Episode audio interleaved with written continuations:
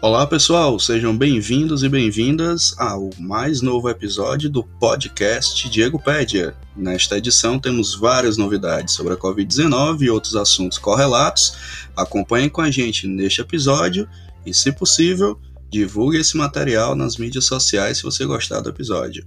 Valeu, gente, e vamos ao que interessa.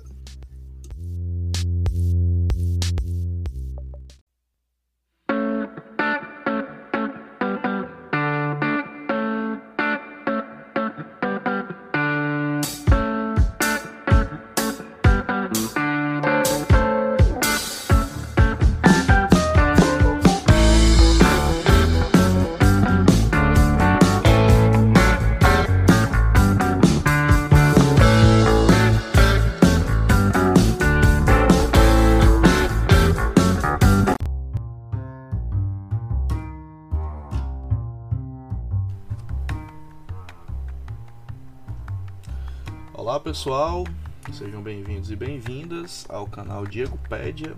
Estamos hoje, dia 23 de fevereiro de 2021, gravando o nosso episódio número 28. Você que está chegando hoje no canal, que quer rever algum episódio anterior, saiba que aqui em cima, na tela, quem está vendo pelo YouTube, vai ter uma bolinha, eu vou deixar apontar o dedo no lugar certo, com o episódio 27 e todos os outros episódios anteriores tá bom? Então, assim, é, a gente tá fazendo episódios quinzenais, né? Então, você que acompanha pelo YouTube, você que acompanha pelo podcast, fique ciente de que é, aos poucos né, a gente vai trazendo aqui no canal as informações do andamento da pandemia é, e as melhorias técnicas que a gente consegue fazer aqui no canal, tá bom? Então, eu sou o Diego, para quem me conhece, para quem não me conhece. Se você quer saber o que é que eu faço, o que é que eu pesquiso, o que é que eu escrevo e de que lugar eu venho, né? É, enquanto sanitarista e profissional de várias outras coisas que eu faço, né? além de estudar saúde, também estudo assistência social, estudo uma série de políticas públicas. Você dá uma olhada aqui na descrição do vídeo do YouTube que tem o meu currículo lá, você aperta lá o link e dá para dar uma olhada em tudo que eu faço. Para quem já acompanha o canal, já sabe que a gente tem uma metodologia de trabalho aqui e nós vamos inclusive fazer o mesmo caminho que a gente faz em todos os episódios, utilizando a plataforma do IntegraSUS do governo do estado de Ceará para ver os dados, comentar e problematizar um pouco o que é que eles querem dizer neste período em que a pandemia está acontecendo. E digamos assim que estamos na subida do morro, segunda onda de Covid que está acontecendo aqui no estado do Ceará, no Brasil e no mundo. Né? Claro que aqui no Brasil tem uns, digamos assim, é, requintes de crueldade né? da forma como as autoridades conduzem o processo na pandemia. Bom, mas vamos lá. É, Para quem está vendo pelo YouTube, eu vou projetar agora a tela do IntegraSUS e deixar a minha câmera aqui no cantinho da tela para não atrapalhar muito a visualização de vocês. E vamos aos dados, ao que interessa no episódio de hoje. Tem muita coisa para conversar e, obviamente, primeiro vem os dados. Então vamos lá para poder comentar com vocês. Eu sempre deixo aqui no boletim epidemiológico da Covid já mais ou menos aqui filtrado os dados que eu preciso para hoje. Então vamos lá.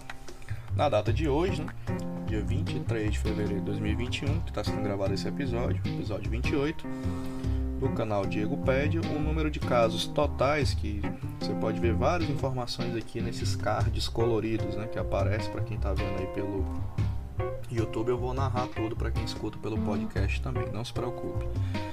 Na data de hoje, nós temos 414 mil 492 casos confirmados de Covid no estado do Ceará. E os óbitos passamos dos 11 mil, né? 11.072. É, essa é uma marca recente, inclusive. Os óbitos tinham reduzido bastante a sua, sua aceleração no final do ano passado e no início desse ano, mas eles voltaram a crescer de uma forma que inspira cuidados. Né? Que nós temos que olhar os dados com cuidado, mas há um crescimento Em várias semanas, inclusive de janeiro para cá, o estado do Ceará amanheceu, é, amanheceu e anoiteceu em vermelho naquela média móvel de mortos que a Globo passa nos seus jornais, né? E que o, o consórcio de imprensa mostra aquele mapazinho colorido que tem os estados com cores. Né? E o estado do Ceará ficou algumas semanas em vermelho, porque essa média móvel de fato tem mostrado um aumento do número de óbitos. Não de forma tão violenta quanto na primeira onda, mas que inspira cuidados. Total de exames feitos, de testes, né? Que é outra política pública que aos poucos foi sendo abandonada. Testagem em massa, nunca vimos né, acontecer de fato em nenhum estado da federação e até aquela notícia criminosa que o Ministério da Saúde é, deixava e ainda deixa testes guardados próximos à data de validade em galpões. Né? Eles fizeram a prorrogação administrativa do prazo de validade é, na perspectiva de reduzir esse dano, mas ele continua existindo. O fato é que não é fácil ainda achar teste. Né? Você ainda tem algumas barreiras, tanto na rede pública quanto na rede privada de saúde. Então, na data de hoje, 1.395.588 testes. Vamos dar uma olhada aqui como é que está a configuração deles, ver se estava a mesma. É, os PCRs passaram os testes rápidos, né? 753.427, teste rápido em segundo lugar, com 650.724. Depois nós temos aqui as outras modalidades de teste. É, até o final do ano passado, a média de testes feitos pelo, principalmente pelo interior do estado era com testes rápidos. Né? O, o PCR, que usa o suave, aquele, aquele cotonetezinho, era mais raro de acontecer. Agora deu uma virada e os PCRs estão em primeiro lugar em quantidade de testes realizados. Outro dado temos aqui a taxa de letalidade está 2,7, ainda está uma taxa baixa, sob controle, né? ainda bem.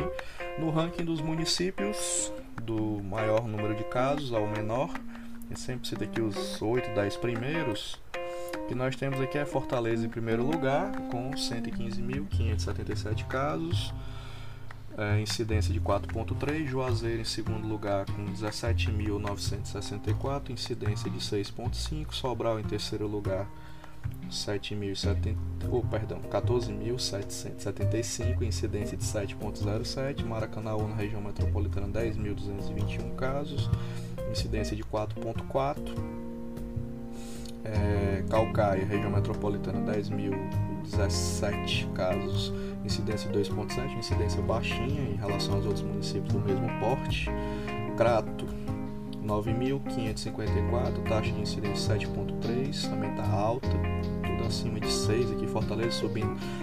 No último episódio que a gente fez, Fortaleza estava com a taxa de incidência de 2 ponto alguma coisa, agora está 4.3, não sei, isso é um dado evidente que os casos estão aumentando de forma rápida.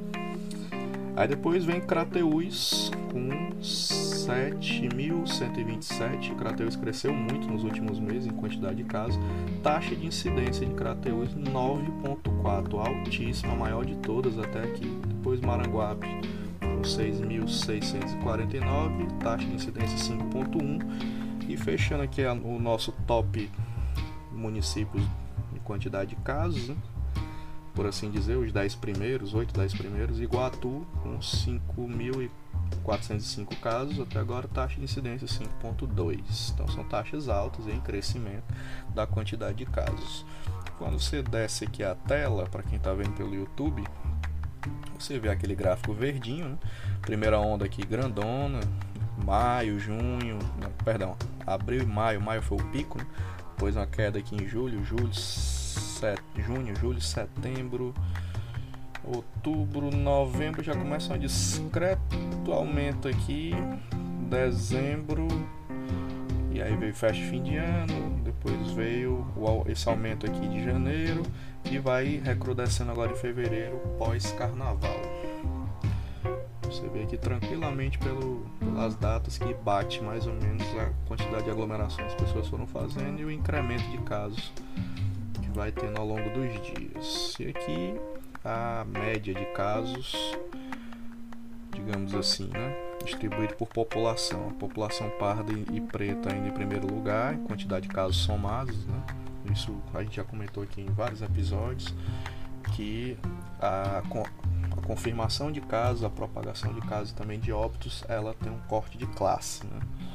Isso é muito nítido pelos dados vistos.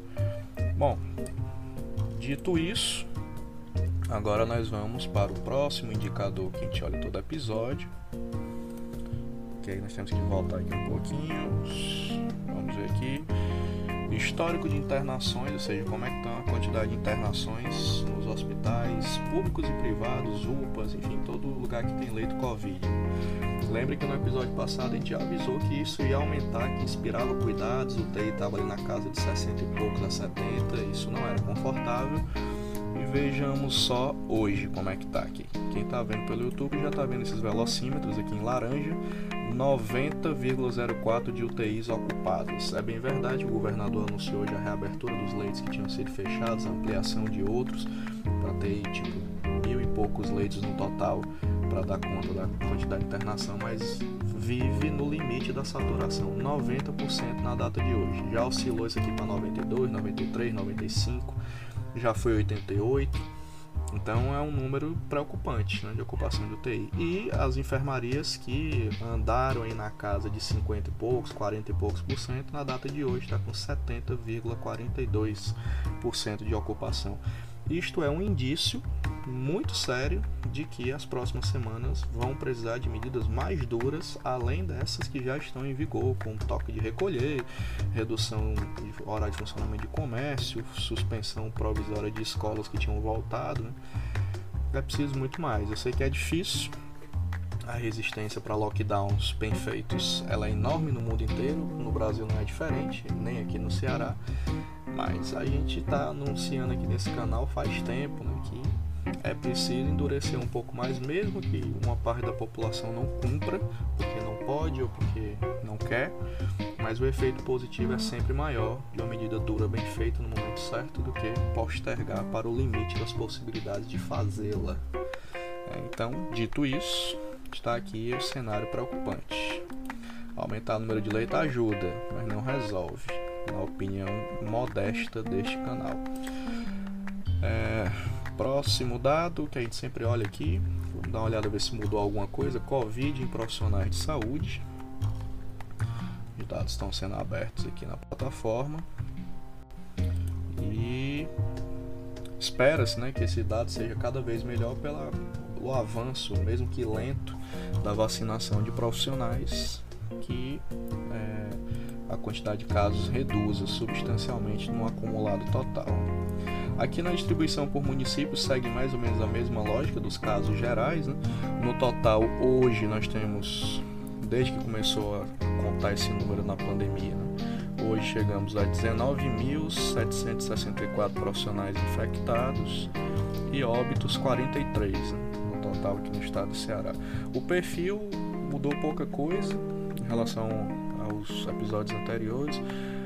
É, em número de casos confirmados, em primeiro lugar, técnicos e auxiliares de enfermagem, segundo, enfermeiro, depois agentes comunitários de saúde, depois médicos, os quatro primeiros.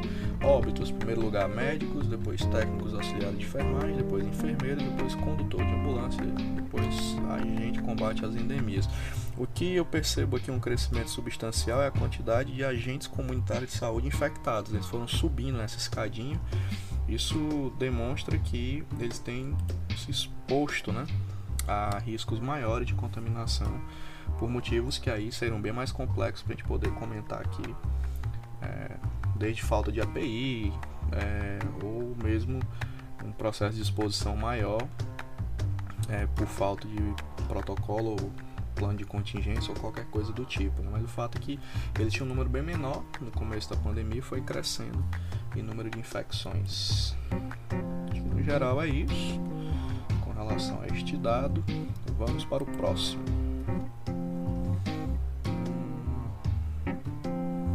Esse aqui, ó. Aqui vamos para o diagrama de controle. É um dado novo que a gente vai ver hoje. Um dado interessante já está aí na tela para quem está vendo pelo YouTube. É, aqui existe uma barrinha verde, tá aqui ó, incidência de internações por CIDs respiratórios. Essa barrinha verde é incidência de 2021, tá?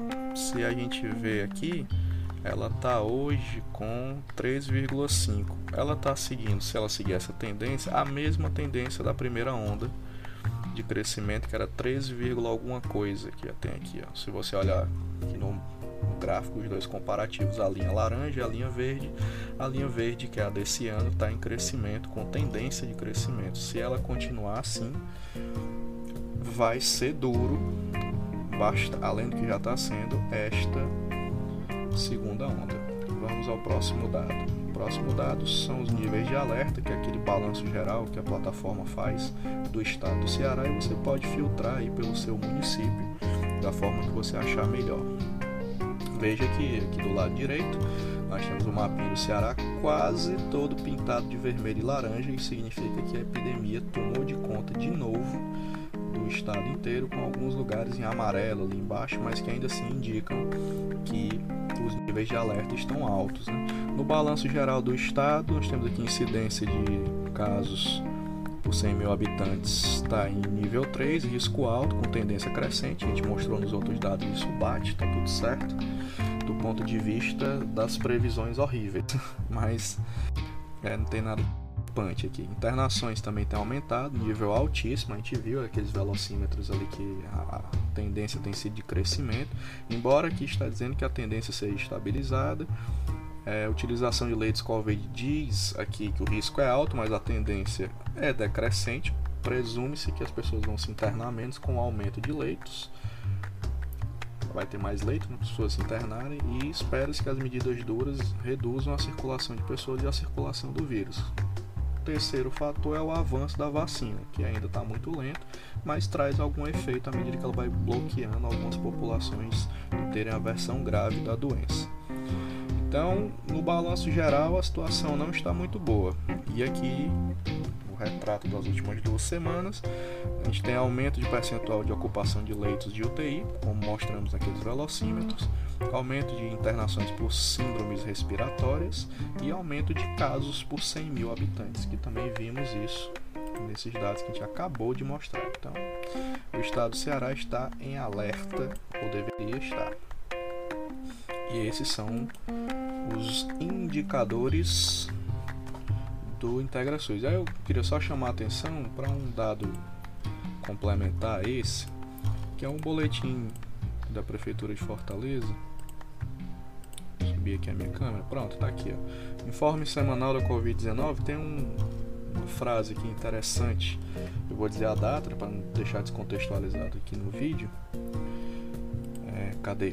Informe semanal Covid-19 Coordenadoria de Vigilância Saúde, Célula de Vigilância Epidemiológica, ano 2021, sétima semana epidemiológica, é o que se refere a este informe, né? E aí o que é, que é interessante? Tem um gráfico aqui mostrando os casos acumulados, você pode ver aqui em janeiro e fevereiro o crescimento exponencial dessa linha laranja. Nesse gráfico aqui, que é a série temporal de casos confirmados acumulados, Fortaleza 2021. Mas o que é que chama a atenção? É, vamos ver aqui, são duas observações. Né? A primeira é essa daqui que eu vou grifar. A desaceleração identificada em meados de dezembro não se manteve e continua havendo um crescimento subexponencial que ganhou velocidade na segunda semana de janeiro. Se você fizer aqui uma pequena analogia, vai ver que bate com o efeito 15 dias das festas de fim de ano.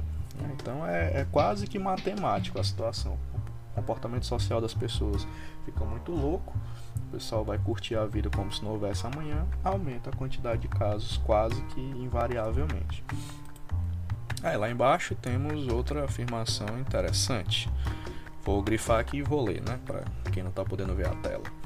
O cenário sugere uma longa onda epidêmica em progressão que pode estar mudando sua dinâmica de dispersão, ganhando força de transmissão, tendendo a um padrão de propagação exponencial. Claro que fazendo todas as ressalvas que a epidemiologia não é futurologia e também não é nenhuma proposta de adivinho né, das coisas. É, os dados apontam que o cenário é grave. Não se pode mentir nesse sentido. Já era previsto que isso iria acontecer. Talvez a velocidade em que as coisas estão acontecendo é que seja o espanto. é, das autoridades. Né? Então, tá aqui o dado é, para todo mundo ficar sabendo e mostra o que a gente já vinha dizendo aqui no canal, né, que os dados não nos deixam ficar muito otimistas e o comportamento da população não ajuda e também por conta de uma série de fatores que a gente já conversou nos episódios anteriores, dentre eles a dificuldade absurda do governo federal de ajudar nessa pandemia. Na verdade, toda semana tem um atrapalhamento novo, a gente vai já falar de alguns deles. Tá, então esse aqui é o dado complementar que eu gostaria de compartilhar e agora vamos aos dados de mobilidade do Google, que a gente sempre mostra aqui em todo episódio. Está aqui o relatório do dia 20 de fevereiro de 2021, mudanças na mobilidade aqui no estado do Ceará. Você pode filtrar aí pelo seu município da forma que você quiser. E o que dá para perceber aqui é que, por incrível que pareça, cadê? Achei aqui a taxa de mobilidade está reduzindo, né? É, esse número que já foi menos 70, é importante dizer isso para as pessoas, hoje está menos 44. Mas ele já foi mais baixo, né? No mês de janeiro ele estava menos 15, menos 12. Se ele está menos 44, significa que essas medidas de restrição que o governo fez surtiram algum efeito discreto mas surtiram. Isso significa que uma parte da população está circulando menos. Ela tem que deixar de circular mais. Né? Mas já é possível ver uma certa mudança de comportamento de janeiro para esse final de fevereiro em relação à redução de circulação das pessoas. Claro que isso é uma média, né?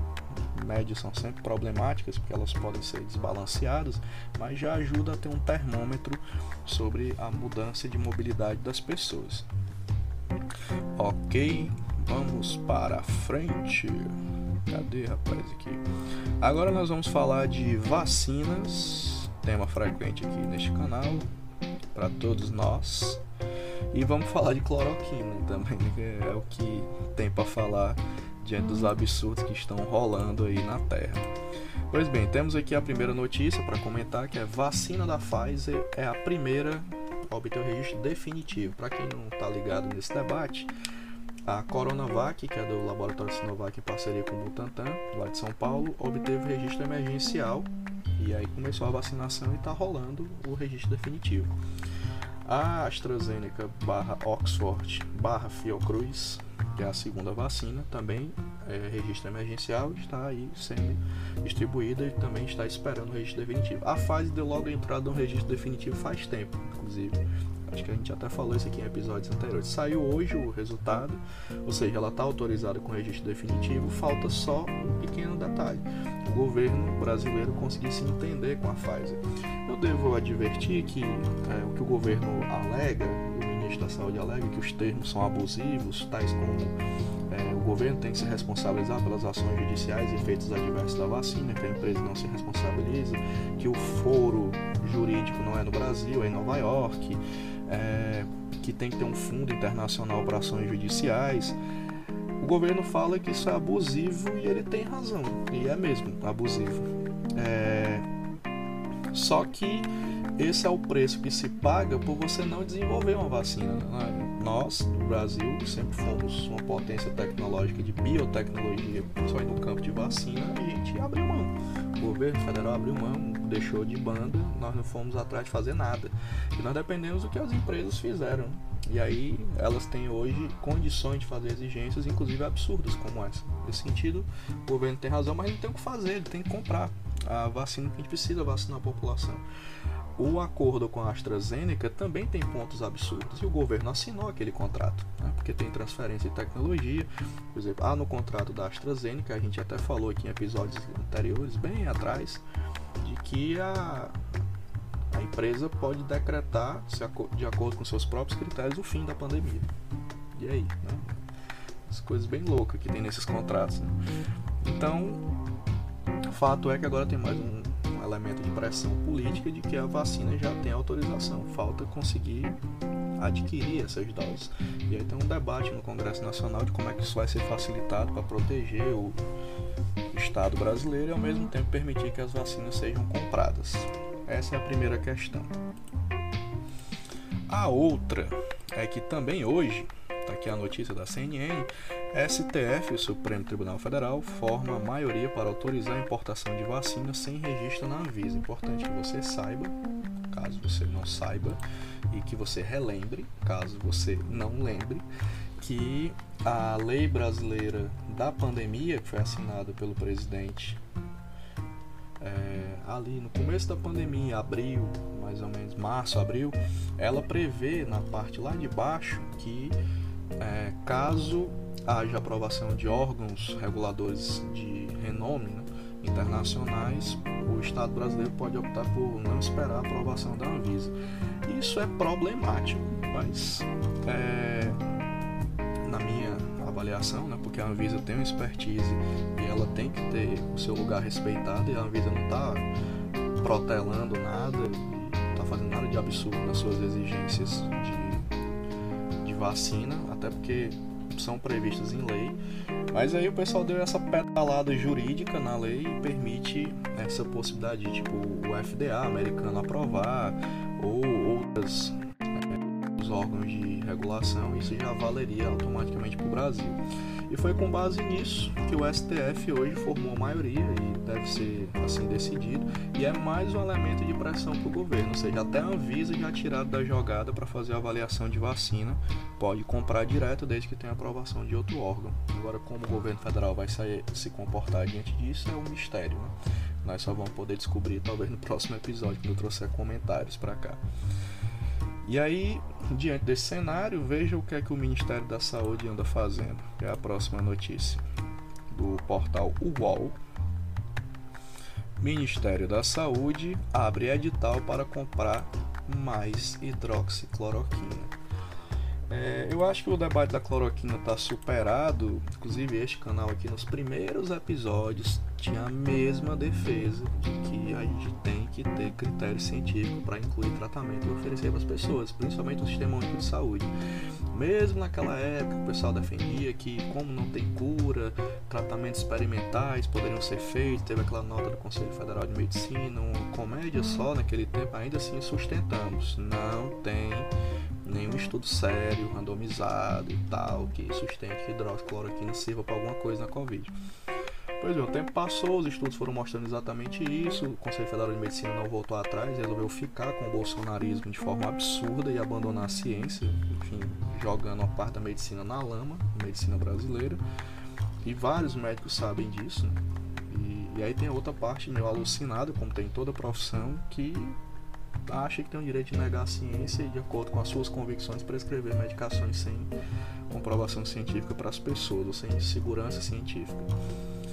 Aí é outro problema. O Ministério da Saúde do governo Bolsonaro, apesar de todos os escândalos da cloroquina, vai comprar mais cloroquina, que também não tem efetividade científica para a Covid. Então aqui mais uma prova que na altura do campeonato que nós estamos, dia 22 de fevereiro de 2021, ainda está comprando, comprando cloroquina e não comprando teste e não comprando vacina, deixa muito claro quais são os interesses do Ministério da Saúde. Não tem nem como defender, só se for muito alucinado e querer justificar um negócio desse.